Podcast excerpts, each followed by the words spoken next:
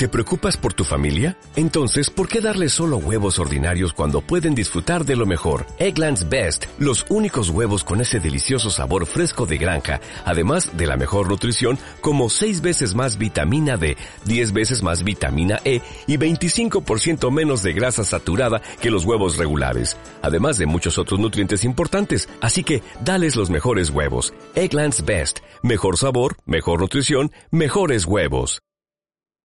Diego Brancatelli, Diego, muchas gracias por venir. Estamos presentando tu libro, Todos contra Branca contra Todos, que editó Ediciones B, y por supuesto que te agradecemos mucho porque sos un periodista que está, digamos, del otro lado de la grieta, esto lo estaba contando este, al aire mientras subías en el ascensor. ¿Te puedo pelear? Sí. Pero obviamente, yo también te voy a pelear un poco, eh, pero yo tengo la ilusión, Diego, que, mm, que eh, a partir del 10 de diciembre no haya más grieta. Eh, ¿Leíste el capítulo de la grieta? No, pero leí el capítulo, leí esta parte donde vos decís somos blanco y negro, afortunadamente. En la mesa que elegí me sentiría a gusto.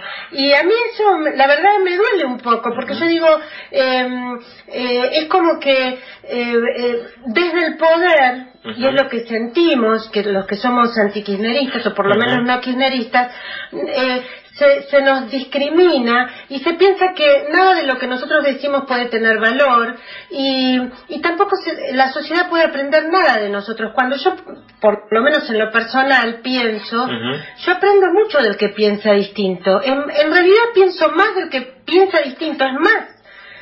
Eh, me cuesta más entrevistar a alguien que piensa muy parecido a mí que alguien que piensa distinto. Sí, sí, eso nos pasa a todos.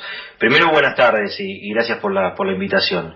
después, vamos por partes. A ver, lo de la mesa eh, es un. Lo de la mesa de elegir en cuál, en cuál de las dos mesas te querés. Sí, acá, por ejemplo, decís, este, está. Te quiero decir antes, te hago un breve comentario sobre el libro. Me pareció muy valiente que hagas este libro, me, gustó. Gracias. Me dio ganas de decir, a ver, este, y me pareció que efectivamente vos también te sentís destratado. Eh, entonces... Yo siento lo mismo que sentís vos.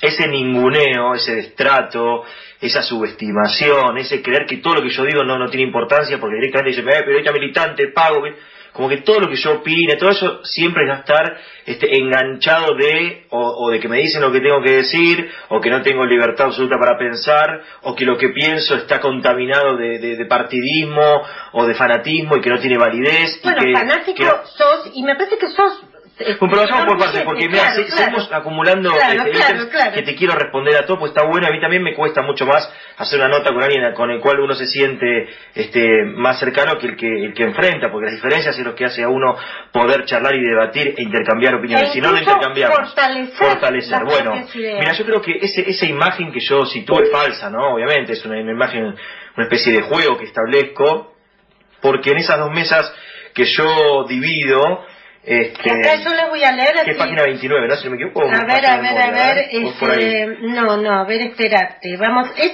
porque es interesante también. Acá está, mira, página 39. 39, 39, mira. En una están sentados Seferino Reato, que es mi amigo, Jorge Yoma. Sí Babi Copal, no.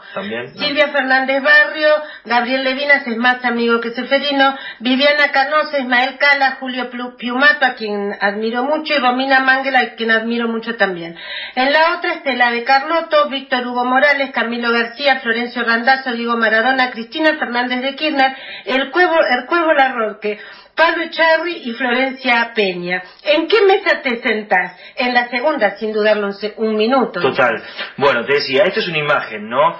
Eh, los que están ahí sentados en esas dos mesas que yo este, ilustro en el libro son los que, por un lado, los que me enfrenté, con los que tuve debates fuertes, con los que me enojé, los que me hacen enojar, con los que no coincido absolutamente nada, y más allá de no coincidir, hasta me producen un fuerte rechazo, no todos, pero algunos de ellos me producen un fuerte rechazo. Como en el libro, como escribo yo, en la vida uno elige con quién ser amigo, con quién no ser amigo, con quién tener afinidad y con quién uno puede tener total diferencia y con quién nunca yo compartiría algo, porque no nos interesa, porque la vida es eso. Eh, yo creo que a uno lo define, no solamente las acciones y cómo es, sino también que te define, te define a quien vos te enfrentás. Acá yo también lo conté. Este, te define a quien vos te, te, te, te enfrentás. Eso Entonces, es bien, es bien en, este, en esto, no, en, este- en esto es, en el programa que el capítulo de Intratables, en esa mesa me enfrenté a ellos. Y a estos banqué.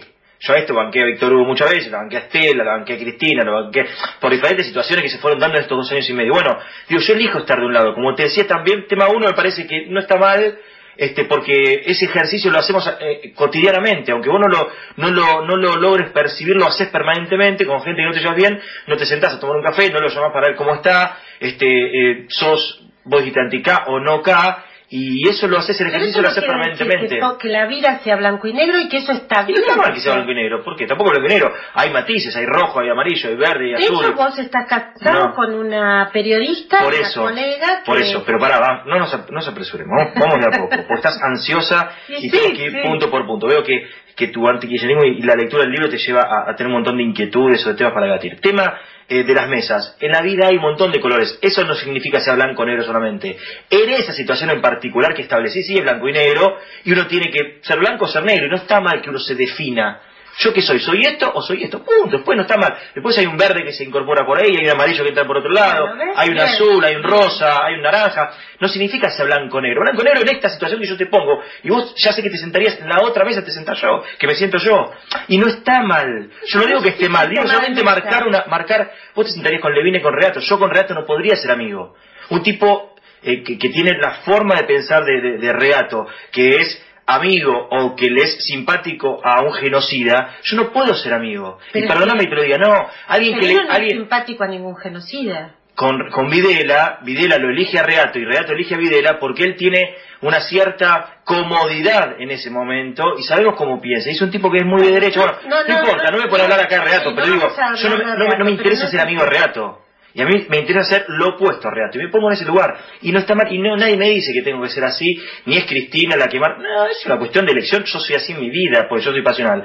El tema de la grieta. Me dijiste, porque acá Diego Brancatelli está del otro lado de la grieta. Para mí estás vos del otro lado de la grieta. ¿Quién, quién es Dios o qui- quién es el Dios que decide quién está de qué lado? ¿Cuál es el otro lado de la grieta? ¿Por qué yo estoy del otro lado de la grieta y no estás vos del otro lado de la grieta? Por eso, en el libro yo reconozco que hay grieta y fíjate que al final del capítulo de la grieta, este, yo te invito, o los invito a los que no son kirchneristas, que vengan de este lado de la grieta. Para mí, la gran mayoría de los argentinos, los que queremos el bien de esta patria, los que queremos estar, estamos de este lado de la grieta. Del otro lado de la grieta están los que no quieren el bien para este país. Los que quieren el mal, los que desean que a este gobierno le vaya mal, que prefieren vencer en lo discursivo y en lo ideológico a una costa de que le vaya mal al país. Bueno, y bueno, permitime, digo que diga que eh, eso es muy injusto, creer que el que está del otro lado de la grieta, la grieta tiene que ver con, digamos, se, se puede pensar, sobre todo está pensado desde el periodismo, pero ponele que no, este, con la visión de este, cómo se caracteriza el kirchnerismo. Ahora, la grieta me parece que está sostenida en algo que es muy duro lo que, lo que decís, Diego. Creer que el que no es kirchnerista está, quiere que al país le vaya mal, es muy injusto y es muy doloroso, porque eh, hay, hay mucha gente que quiere que el país le vaya mal y que hace todo lo posible para que el país le vaya mal, que son kirchneristas, y hay gente que, que no es kirchnerista y quiere que el país le vaya bien. Es más, eh, eh, Ojalá eh, eh, eh, durante estos cuatro años eh, de recesión no hubiera habido recesión, ojalá no hubiera inflación, ojalá hubiera- no hubiera pobreza, eh, eh, ojalá eh, Cristina, que es eh, eh, presidenta, mi presidenta hasta el 10 de diciembre, no pensara que yo soy una enemiga y ojalá vos Yo también... no digo seas enemigo, ¿eh? No, no Bueno, está con enemigo. Pero no, no- no está mal llamar a las cosas por su nombre. Mira, cortito. Leo, después interrumpo, no lo voy a leer todo, pero voy a leer algo de la grieta. Dale. Compartimos dale. un momento de literatura Dale, acá dale, en la. Radio Ciudad, que a todo esto es muy linda y a la cual le tengo mucho respeto. Todos contra Branca, contra todos, ediciones B, Diego Brancatelli. Voy, porque aparte lo leo en las presentaciones, eh, son cuatro páginas nada más, yo voy a leer sí. un poquito nada más para, Leí, para que veas de qué se trata. Dale, dale. Y voy a leer el principio y la, la conclusión. Dice, prácticamente no hay semana en la que no se hable de la histórica división antagónica de los dos pensamientos que conviven en nuestro país. Una división a la que por estos tiempos se refiere como la grieta. Y la, primera pregunta que me hago es, ¿existe o no? ¿Hay grieta? Quiero detenerme a mirar un poco quiénes son los que alimentan esta grieta. Resulta llamativo que los que más se escandalizan por la misma son los que más hacen por fomentarla. Los medios opositores permanentemente agitan la grieta. Las pruebas están a la vista. Es la nata, por ejemplo, con el fuck invitando a la gente también que se saque fotos con ese gesto. Fuck you, algo, tan agresivo como eso. Es el mismo, es el mismo en la radio pidiéndole a los pibes que le peguen en la escuela a los hijos de un juez que no quiso hacer lo que él quería, o es subiendo un escenario con un bidón de nafta, o simulando serlo. Es Nelson Castro diagnosticando enfermedades falsas a la presidenta, es el atrevimiento de Alfredo Leuco al pedirle al Papa Francisco que no reciba más a nuestra jefa de Estado, o pedirle al ministro de Economía que renuncie urgentemente a su cargo. Son los inventos de sueldos extra de Axel Kichilov o las, de, las cuentas ficticias de Máximo Kirchner en el exterior. Eso es violencia sin pausa. Eso es no querer un país mejor. Mucho menos es intentar hacer un aporte para conducir hacia ese rumbo. Bueno, déjame ahí que te diga. En muchas cosas que vos decís estoy de acuerdo, en otras no, en estas mismas de, tu capítulo. Pero em, eh, los que no somos kirchneristas sentimos la violencia verbal desde el, atril de la presidenta. Y ella debería ser la presidenta, mm. como dice la, locutora, de todos los argentinos. Finalmente, los que no somos kirchneristas, simplemente lo que queremos que se nos reconozca es que nosotros también somos argentinos. Nos fuimos la estamos. Ese es otro capítulo, que es el de las cadenas nacionales y la forma de expresión de la presidenta. bueno, y en la forma de expresión, Diego, me parece, eh, Em, eh, y te lo digo eh, con respeto, mm. me parece que hay eh, mucha agresividad, tanto de la presidenta, incluso de los que más la defienden, entre ellos vos, Axel Kichilov, el mismo eh, Capitanich, cuando muchas veces que se ha salido de su rol y ha, digamos, de su personalidad y ha sido muy agresivo, es muy feo cuando un funcionario es agresivo contra, contra contra los que no piensan igual, porque nosotros tenemos derecho a ser argentinos, aunque no pensemos como la presidenta, aunque no pensemos como vos, tenemos nuestro derecho, ¿por qué no? ¿Quién dice que no tenés derecho a ser argentino? Y porque... Ah, eh, ¿Quién te quita el derecho? Bueno, eh, al, al al estigmatizarte, al señalarte con el dedo, a insultarte desde, desde agresivamente desde el poder, porque yo creo que el que no está en el poder mm. tiene derecho a ser agresivo. El que no está en el, poder, el, débil, el débil, tiene derecho a ser tiene derecho a ser agresivo el que no está en el poder? Porque el débil, el débil, cuanto más, digamos, el débil, tiene derecho a, a, digamos, a reaccionar y a ser agresivo, pero el que está en el poder, no, al revés. No comparto. Al revés, el que está en el poder no muy amable con el, con el que no, está en el poder. Primero que no comparto, eh, ya paso por una cuestión de gustos. No, es tan sensible. para mí la presidenta no es agresiva, para mí tiene temperamento, tiene fuerza y tiene esa energía que se necesita para ocupar un cargo tan importante como es conducir a 40 millones de argentinos, 40 millones de voluntades y entre ellos muchos agresivos que vos de alguna manera propiciás, que de alguna manera alentás. Para mí, si no querés que la presidenta sea agresiva, vos tenés que fomentar el mismo ejemplo, ser no agresiva. Vos no puedes decir, sí, los más débiles tienen que ser agresivos. O somos agresivos o no somos agresivos. si coincidimos en que... agresiva, por empezar. No sé, no sé si no lo sos, pero digo, vos crees que sí se puede ser agresivo porque el que no está en el poder. Estás diciendo, el que no está en el poder sí puede ser agresivo. O sea, vos puedes ser agresiva, la productora puede ser agresiva, el operador puede ser agresivo, yo puedo ser agresivo, yo, yo no estoy en el poder. Pero no podemos ser agresivos entonces, no podemos permitir ser agresivos. Tenemos que bajar un cambio y no ser agresivos. No, estás diciendo que podemos ser agresivos. Yo creo es que la, no podemos ser agresivos. No, no, perdóname, yo no siento tampoco que no esté en el poder, digamos, hablo digamos del que, no sé, hablo por ejemplo de Félix Díaz, hablo de, no sé, hasta de los muchachos que hicieron este desastre, que es construir una, este, que están haciendo una demanda, qué sé yo, hablo de las madres de Plaza de Mayo en los años de la dictadura. A mí me parece que el que no está en el poder, no estoy hablando de mí, estoy hablando del que realmente no está en el poder, del ciudadano común, y la víctima, sobre todo la víctima, tiene derecho, no lo digo por mí para nada, tiene derecho a ser agresivo porque está reclamando un derecho. Lo que me queda absolutamente claro que el, que el poderoso no tiene derecho a ser agresivo. El poderoso tiene que ser compasivo con el otro, tiene que ser magnánimo, tiene que ser inclusivo. Y a mí me, parece, que, desde el poder, desde el poder se ha hecho todo el esfuerzo posible para, eh, eh, digamos, para, para que los que no pensábamos exactamente como ella, porque incluso hasta en algunas cosas podemos pensar muy parecido, nos sintiéramos eh, agredidos. Y mira, vos acá decís una frase en tu libro, página 37, si estás a favor de este gobierno, por eso, y, eh, eh, me parece muy importante lo que decís acá. Si estás a favor de este gobierno, para ellos, o sea, nosotros, sos un delincuente, cómplice, corrupto, estafador, coimero, vago o fanático. En cambio, ellos serían los salvadores de la patria, los honestos, inteligentes, independientes, despolitizados, trabajadores objetivos. Se disfrazan a través del humor para venderle a la gente, pues estás hablando de un tema de humor, eso no importa. Pero bueno, acá es muy interesante esto que decís, porque yo creo que hay delincuentes, cómplices, corruptos, estafadores, coimeros, vagos y fanáticos en cualquier lado, seas peronista, seas kirchnerista, seas eh, eh, del PRO, seas de la UCR, seas del Frente de Izquierda, seas de, de, de, Stolbizer, o sea, seas este, católico, seas ateo, o sea, eh, gente mala hay en todos lados y gente buena hay en todos lados. Eh, eh, y me parece, cuando vos pones esto, digo, claro, realmente él se ha sentido estigmatizado. Y a mí no me gusta que la gente se sienta estigmatizada. ¿Cuántos años tenés, Diego? 38. Igual vine a escuchar las reflexiones de Silvia Mercado sobre, sobre la, la, la, realidad. En realidad, este, a ver, todo lo que digo ahí es lo que, lo que siento y lo que yo pienso.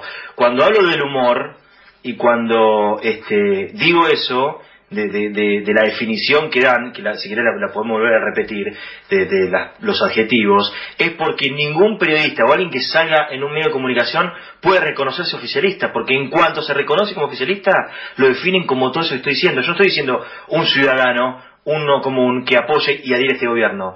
Uno en la tele defiende al gobierno y es todo lo que yo acabo de definir ahí. En cambio, el que es crítico, el que es opositor, es el objetivo. Yo estoy hablando de, de uno mismo y de los periodistas opositores, si así lo podemos definir. Uno no puede definirse públicamente como kirchnerista porque le dicen absolutamente todo. Y eso es lo que a mí me parece que es injusto y que lo que cuando comenzamos diciendo de, de, de la definición este, de, o el sentimiento que tenemos cada uno de, esa sensación de, impotencia que nos da, ¿no? De, estrato y de estigmatización. Vos te sentís estigmatizado porque escuchás a una presidenta, cuando en realidad es la presidenta más inclusiva, la que más amor le da al pueblo, la que combatió a los poderosos para tratar de beneficiar a los más débiles, este, es una presidenta social, sociable y, y para mí tiene un alma enorme y tiene un carácter fuerte que lo tiene que tener para ser presidenta, no puede ser una presidenta débil, porque si no la pasan por arriba y la pisotean, y, a vos no te gusta, y bueno, son cuestiones de gusto, me parece que no hay, no hay una, una, generalización de algo, cuando decís que, que, que te atacan, yo no, no, sé a vos en qué te puede llegar a atacar esta, esta presidenta. Bueno, al ignorarme, al no querer recibirme. ¿Cómo al ignorarte? Eh, al ignorarte, no querer recibirte. Sí, bueno, este, por ejemplo, nuestras organizaciones este, de prensa fueron muy atacadas. FOPEA es habitualmente atacada cuando nosotros tenemos un trabajo muy sistemático de, de respeto por la libertad de expresión de todos, mm. no importa cómo piensen. Pero ahora seguimos charlando, seguimos discutiendo. Estamos con Diego Brancatelli, estamos presentando todos contra Branca, contra todos, que publicó Ediciones de. Eh, seguimos aquí en Operación Masacre. Y acá le dedicaste efectivamente, Diego, un, un capítulo importante a, eh, a esta etapa, digamos, este, importante, sin duda, en tu, en tu vida periodística, eh, que fue la llegada a Intratables. pero, mm, vos venís, vos estudiaste en la Universidad Nacional de Lomas de Zamora. Yo soy docente ahí. Ah, mira. Sí, este, y, y sé de algunos compañeros de, de, no sé si eran compañeros o docentes de esa época, que decían que en ese momento, vos te recibiste en el 95, 96. Empecé en el 95. Ah, empezaste en el 95. Y que después, este, empezaste en el 95. Y que después, claro, es muy joven. este, y que, este, con mucha pasión también defendías al peronismo en la década de los 90. Siempre, soy peronista. Sí, sí, soy peronista. Bueno, eso también es, este, es impactante, o sea, este, también en un momento donde muchos te bardeaban por defender al peronismo. Pero uno siempre en la vida elige la forma en que quiere ser. Yo defiendo, eh, será por mis raíces, por, por, por cómo era mi viejo, por cómo era mi viejo, porque vive, o cómo era mi abuelo. Yo defiendo a mi mujer, a mi familia, a mis amigos, mis pasiones, mis ideas las defiendo con la misma intensidad. Y cuando estoy convencido de algo, lo defiendo. Uno no hace futurismo. Yo no sé lo que va a pasar de acá a 2045. Quizás en 2045 surja un líder político que supera a Néstor, que supera a Cristina, que supera a Perón y supera a Evita. No lo podemos saber. uno, va viviendo... sí, pero por supuesto, como la mayoría de los, de los peronistas. el primer gobierno de Menem estábamos todos embelesados. El que no, el que no lo reconozca eso es, es un hipócrita. Después nos desilusionamos fuertemente en el segundo mandato y después fuimos críticos y llegar a un punto de rechazo absoluto una vez que, que nos dimos cuenta lo, lo, lo, que había hecho con, con el país, ¿no? Pero, pero bueno, durante ese proceso que fue justamente el 89, el 94, ponele, ¿no? Una, Que fue justamente un ingreso en la, la, facultad, veníamos los que éramos peronistas y verticalistas que apoyamos al Partido Justicialista, en realidad que era quien gobernaba el país. Eh, y, lo Y militábamos, sí, pero por supuesto. Y acá contás muy bien, este, mm, este antes y después de, de, eh, de tu carrera, con Intratables. Este, y contás que es muy interesante, contás que hubo un casting, este, que los, bueno, que obviamente había que ser picante para quedar entre, entre los, los primeros elegidos, y contás también un vínculo fuerte con, con Santiago del Moro y con otra periodista, ah, Analia Franchín, que después te distanciaste un poco, pero hablas con mucho cariño de ella y después te distanciaste también por, por razones políticas. Contanos cómo fue esa experiencia, cómo, cómo evolucionaste en tu, en tu vínculo periodístico, profesional con Analia Franchín, con Santiago del Moro. Yo entré el 20, este, 26 de junio del 2008 a trabajar en C5N hacer deportes. Después se fue, da, fui creciendo en cuanto a, horas de tie, horas de aire en, C5N, hice una este, una suplencia en Radio 10 con Marcelo Longobardi, después Ariel Ratucci, quien era el periodista, deja la empresa y me ofreció a mí ser titular, digamos, por así llamarlo, sí, ser eh, fijo con, con, Marcelo. Mientras estaba con Marcelo hice una suplencia con Analia y con Santiago en terapia de pareja, en pop, Ah, Cuando terminaba Radio 10 me iba pop, hice una suplencia por el, negro, el hijo del negro oro. Después el hijo del negro oro se va a vivir a Londres y me ofrecen ser también el columnista de deportes de terapia de pareja en pop. Por lo tanto, ya mi vida se armaba con C5N a la tarde, a la primera mañana 6 a 9 con Longobardi y de 9 a 12 o de 9 a 1 fue después con terapia de pareja con Analía y Santiago. Fueron varios años con ellos, uno cuando convive tantas horas, 3, 4 horas todos los días y pasó el embarazo de ellos, pasó el primer embarazo de él, eh, de, la mujer de, Santiago, ¿no? Me imagino. Uno va pasando cumpleaños, salidas, cenas, fiestas, este, momentos difíciles, momentos fáciles, ilusiones, desilusiones, y se va conociendo muchísimo, eh, formamos un gran equipo de trabajo, logramos, veníamos terceros en ratings, después trepamos al segundo lugar y en un momento desbarrancamos a, Mario, a Mario Pergolini después de tanto tiempo. Acá y fuimos, lo muy bien. Y fuimos líderes de, la FM, entonces formamos un vínculo muy importante, yo siempre reconozco y agradezco a todos los que me han dado posibilidades, lo nombro en los libros, Hugo Ferrer, que ahora es el director de Crónica, fue el que me llevó hace 5N, este, y fue Analía. y, le agradeces a Daniel Haddad también. Y también un hombre muy importante en mi vida porque me abrió las puertas de, su empresa y siempre se lo reconozco y tengo una muy buena relación, aún teniendo diferencias políticas, él entiende mucho de medios y también entiende cuál es mi rol en los medios y eso, los consejos que me da permanentemente, se los agradezco.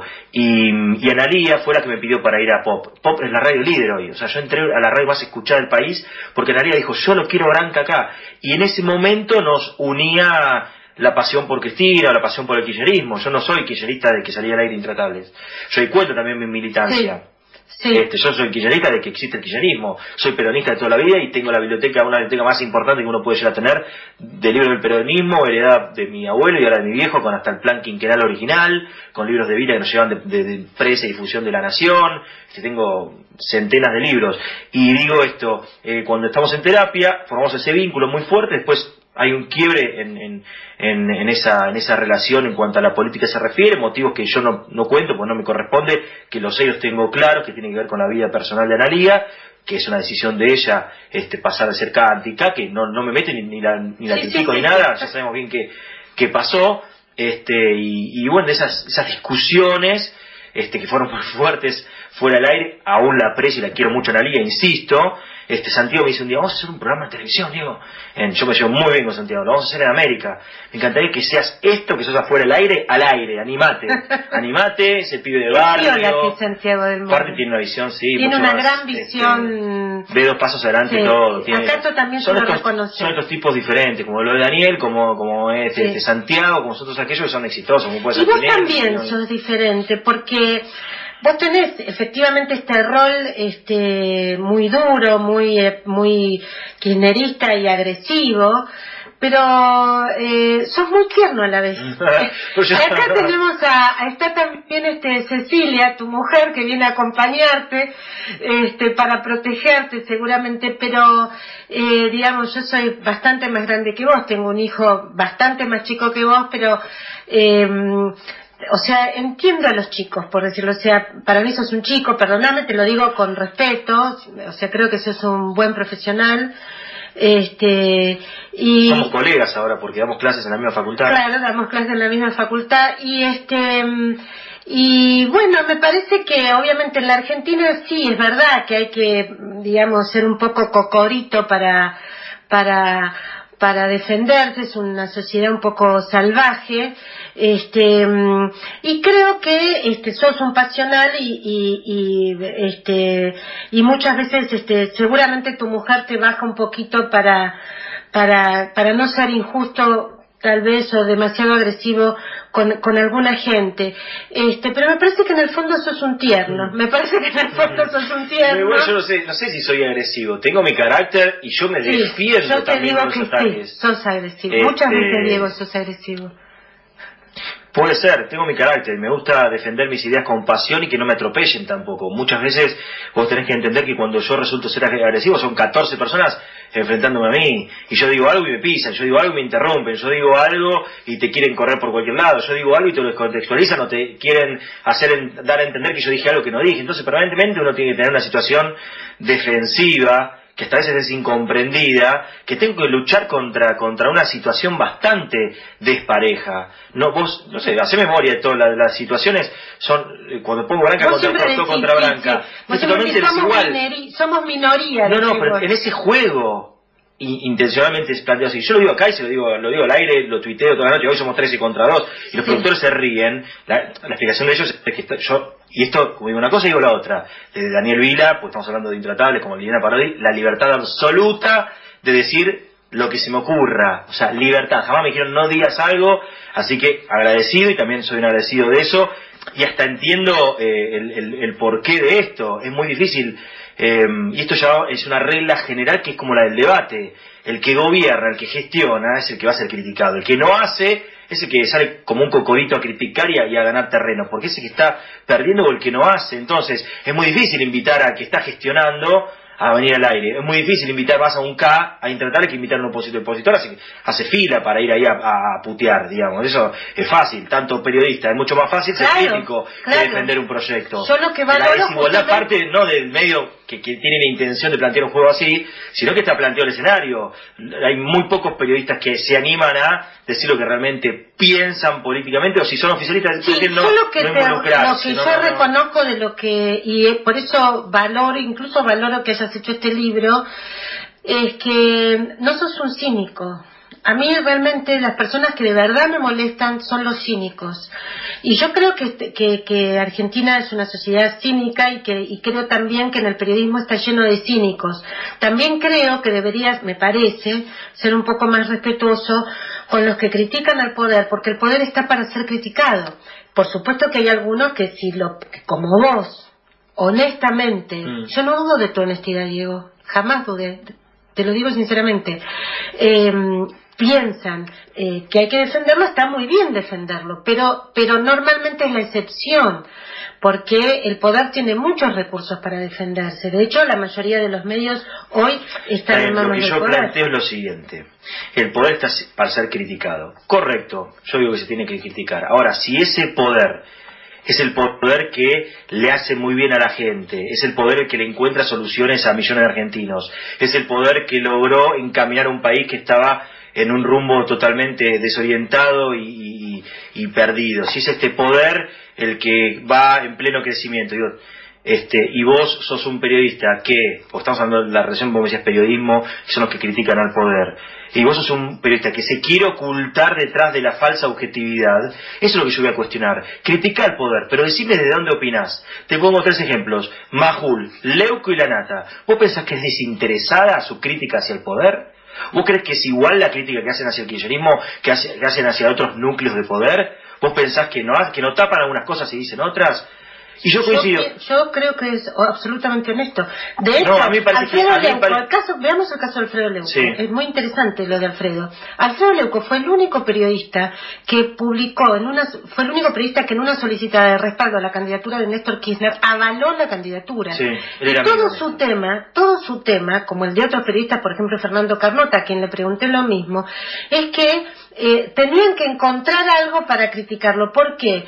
Porque eh, nosotros estamos formados con un periodismo que es el que se ejerce en, digamos, en la enorme mayoría de los países, salvo donde se quiere imponer una voz única, donde los periodistas son el contrapoder, el poder o no poder, digamos, o el no poder que cuestiona el poder, porque somos la voz del que no tiene poder, este, porque el poder siempre tiene muchos recursos para reproducirse. Entonces, cuando eh, Alfredo se empieza a distanciar de Néstor Kirchner es porque Néstor Kirchner quería que él defendiera todo simplemente porque lo había votado y porque lo respaldaba. Y no es así, o sea, nosotros creemos que cuando uno está a favor tiene que defenderlo cuando ¿Por qué de ese punto aceptable, se va al extremo de insultar y ser tan agresivo. Porque fue muy agredido por Néstor Kirchner, fue perseguido. No, aún hoy, hoy, hoy sigue agrediendo a Kishilov, sigue agrediendo a Cristina, dice que se masturba con no sé qué cosa, dice cualquier tipo de barbaridades, en la absoluta libertad que hoy podemos ejercer en Argentina. ¿Por qué sigue siendo tan mal educado y tan agresivo cuando él nadie, nadie se intromete con su laburo? ¿Por qué, está, ¿Por qué falta tanto el respeto? Bueno, no, a mí no me parece que falta respeto, pero alguien la editorial, Escuché la editorial todos los días en, Radio Mitre y es agresivo. Eso también es agresivo. Vos me decís yo soy agresivo. ¿Eso no te parece agresivo o es agresivo según la comodidad de tus oídos? ¿Por qué a mí no me puede resultar eso agresivo? Yo ni siquiera yo fui tan agresivo como lo escucho. Yo lo, he escuchado insultar. He escuchado, y lo he escuchado yo, y hasta una vez me lo bajé para guardarlo, pedirle la renuncia a Kishilov por X motivo, por algo que no le gusta. Eso es antidemocrático. Eso es intentar, este, a, él tiene una muy buena llegada a la audiencia. Eso es eh, influenciar en la, en, la, en la ideología de la gente de una determinada forma. Yo no digo que no lo haga, y ahí está la libertad de prensa. Lo que yo digo es que se blanquee desde donde uno habla. ¿Qué es lo que ocultan? A mí no me molesta lo que dicen. desde donde no, no lo reconocen. Creen, ¿sabes qué? Que yo soy el agresivo el fanático y el kirchnerista. Y esos son los objetivos, los dueños de la verdad y los puritanos que hablan desde la total justicia. No, muchachos, ustedes defienden ciertos intereses, yo defiendo otros. Yo lo hago por convicción y por pasión con mis errores, con mis aciertos, con mis eh, con mi forma de hacer las cosas. Errores, todos. Digo, no, no seamos hipócritas de creer. Jorge Lanata, quien yo admiro mucho. Bueno, pero digo, no me vengan a vender esto de nosotros somos los espadachines de la justicia y el poder está para ser criticado, cuando en realidad este, hay muchas cosas que no dicen y que callan también. Porque también yo creo, y en esto del rol del periodismo, que está bueno para debatirlo, cuando decís la única voz, yo siento que también tiene que existir periodistas que tengan otra voz, que la única voz no sea Clarín o que la única voz sea estos periodistas. la voz tiene que ser, como decimos, todas son todas. Todas son todas. Todas son todas. Totalmente de acuerdo. Y, que... Mm, todas son todas. Todas, pero 100% de acuerdo. Todas son todas, pero 100% de acuerdo. Eh, y también otra cosa, que es verdad, no tiene que haber solo un grupo hegemónico, por supuesto que no. Perdóname, algo que quería decir. El rol del periodismo que también lo planteo hoy, con ese periodista militante. Para mí militante es el Papa. El Papa es militante, militante de la fe. Juan Carlos es militante, es militante de, los, de, la solidaridad. Todos los que nos comprometemos con el otro somos militantes de algo. No es un insulto ser militante. La palabra militante está mal utilizada. Está utilizada para, hacer, para estigmatizar al otro. Yo me siento una militante de la democracia, por ejemplo. Bueno, perfecto, sos una militante de la, democracia. Ahora, este, esto de la, de, la, de la, militancia, como es el Papa, como es Juan Car y como esto de comprometerse, el periodista también tiene que tener un compromiso. Tiene que ser crítico de los corruptos, de, de hechos de corrupción, de los hechos delictivos, del poder, tiene que ser crítico un montón de cosas. Pero es que tiene que ser, sobre todo, tiene que ser equilibrado. Y a la gente decirle la verdad. La verdad es decirle, denunciar todo lo malo que sucede, pero a su vez también informarle a la gente, decirle las cosas buenas que pasan. Cuando hay una cadena nacional, la presidenta puede ser que discutamos en otro segundo plano si abusa, si dice cosas que no tiene que decir, si lo, si lo utiliza para decir cosas que no van en la cadena nacional, pero en esa cadena nacional le está dando felicidad y soluciones a un montón de gente. Cuando se inaugura un hospital en Chaco, que nosotros somos muy porteños encima, tenemos una mirada muy egocéntrica, le está salvando la vida tal vez al hijo de una chaqueña o de un chaqueño, o a 500.000 personas está dando asistencia a salud. Cuando está inaugurando ruta, pavimento y demás lugares, en todo el país, porque son 23 provincias, tenemos que federalizar esto. Cuando la presidenta inaugura algo en Mendoza, le está solucionando la vida a alguien. Nadie, nadie si no, que, que inaugure, si no lo hace en cadena nacional, los medios hegemónicos no dan lugar a esas noticias. Pero y la gente no se entera. oficiales para hacerlo. Vamos, bueno, pero es, la idea es que llegue a todos los argentinos. Entonces digo, proponerle que no se, sacamos la cadena nacional. Igual no, no, sacamos no, la cadena nacional. No el periodista, no es solo la información, el periodista no, es que el periodista no da informaciones buenas es el pesimismo tal del periodista. Yo no escucho, para dar información no escucho a estos periodistas nunca no, no es propaganda, es decir a la gente la verdad. La, información buena es la propaganda. Justamente los periodistas se dedican a dar la información que no es propaganda. La información mala, la información mala, Cristiana. No, yo lo comparto. yo desde mi formación periodística, lo que yo considero mi periodismo, lo que yo quiero ejercer, es ser crítico o no ser crítico y decirle la verdad a la gente y darle las buenas noticias. Yo no acepto que el periodista solamente dé, malas noticias. No tiene que ser este, este, el periodista un ente maligno de solamente darle pesimismo a la gente que se quiere pegar un corchazo. Yo no quiero escuchar un programa y, terminar el programa y ¡pum! La verdad esto, me, esto es Calcuta, me voy del país. No, loco, pasan cosas buenas también, qué sé yo. Me encanta tu mujer como te mira con amor, es divina, la verdad que es divina. Eh, Diego, ¿qué pensás de los medios públicos? ¿Por qué crees que en la televisión pública, por ejemplo, por decir algo, no me invitan a mí o no invitan a otros periodistas que no son kirchneristas o, o no van otras eh, fuerzas políticas que no están en, en el oficialismo. Eso es una, una, no sé, no sé por qué no te invitan a vos. No, a mí o a nadie, digamos. Y bueno, pero... A Leuco, a Jorge Lanata, a María si, si, vos fuese gobierno, invitarías a... Por supuesto. Primero, yo no soy gobierno, pero por supuesto. No, no, sí, sí, por supuesto. Te digo que nosotros. Cada uno maneja los contenidos, como cada gobierno elige los contenidos. A mí me parece que la televisión pública creció muchísimo en contenidos que culturalmente los medios han crecido muchísimo, Paca Paca, Encuentro, me parece que lo que se está haciendo en materia cultural con las ficciones, claro, con pero todo, ¿por qué no se puede hacer con todos, en diversidad, con todos? Lo mismo que vos decís, por supuesto. lo mismo que vos decís, todos es todos. Todos es todos, mucho más si son medios públicos. De hecho, este es un, mm. un, medio público, mm. la 1110 es del gobierno de la ciudad de Buenos Aires, acá se puede criticar a Macri, se invita a Brancatelli, se invita, yo invité a Eduardo Josami, mm. eh, invitamos a Osvaldo Bayer, que fue muy duro incluso con, con Mauricio Macri y, y, y, y, yo decía, eh, decía, no, porque es autoritario, digo, mira, mira que estamos en una radio en una radio que es este pública de la ciudad del gobierno de la ciudad de Buenos Aires y se quedó mudo no no había no había hecho el link. Y por supuesto y tuvo mucha difusión podría este haber un, programa más este de, de, esta cadena del desánimo en la TV pública. Me parece que eh, han optado por por tener otro perfil. Puede ser puede ser que en otro momento eh, exista la posibilidad que estén todas las voces si quieren desde la oposición a mí me parece que es un medio este un medio que ha crecido muchísimo, un, canal que ha crecido muchísimo y me parece que es, interesante. Si nos quedamos en las personas que no invitan, este no vemos el crecimiento de lo que se ha desarrollado. Me parece que es una, elección. No, creo que ha, sido un gran desarrollo tecnológico, también eh, una gran cantidad de productos nuevos muy valioso. Hay unas ficciones pero no hermosas. Hay, hay un contenido hay diversidad es muy, muy mirable ahora. Ni diversidad política. Entonces, ese es cuando uno dice que quieren imponer una voz única, me parece que, que va por ese lado. Pero bueno, confiemos en que a partir del 10 de diciembre eso cambie. Cuando gane Mauricio Macri, quede tranquila que, que Canal TV Pública va a ser para todo. Va a haber voces kirchneristas, va a estar plagado de programas kirchneristas. Quédate tranquila, me imagino, me imagino yo teniendo un programa de TV Pública con Macri presidente. Quédate tranquila que si gana Macri te voy a venir a ver a vos a ver cómo nos dan el espacio en TV Pública. Mira, yo no, o sea, no ocupo ningún rol en la comunicación. No, no, pero digo, Pero vamos a ver no, cuando, cuando no un gobierno no opositor sea eso, igual yo prefiero a este gobierno kirchnerista que ha hecho lo que hizo con la TV Pública con los canales, a no los otros por ahí de voces este, plurales que ha devastado la televisión y los ha vaciado los canales. Yo ¿eh? creo los que- ha llenado de, de- de- cultura, los ha llenado de, programación, los ha llenado de, de Yo comunicación. creo que si Mauricio Macri es presidente, digo, te lo digo sinceramente, eh, em, va a haber diversidad de, de opiniones en los medios públicos. Lo creo sinceramente. Pero vos, eh, ¿a quién vas a votar? A Daniel Scioli. Y ¿Vos? contento.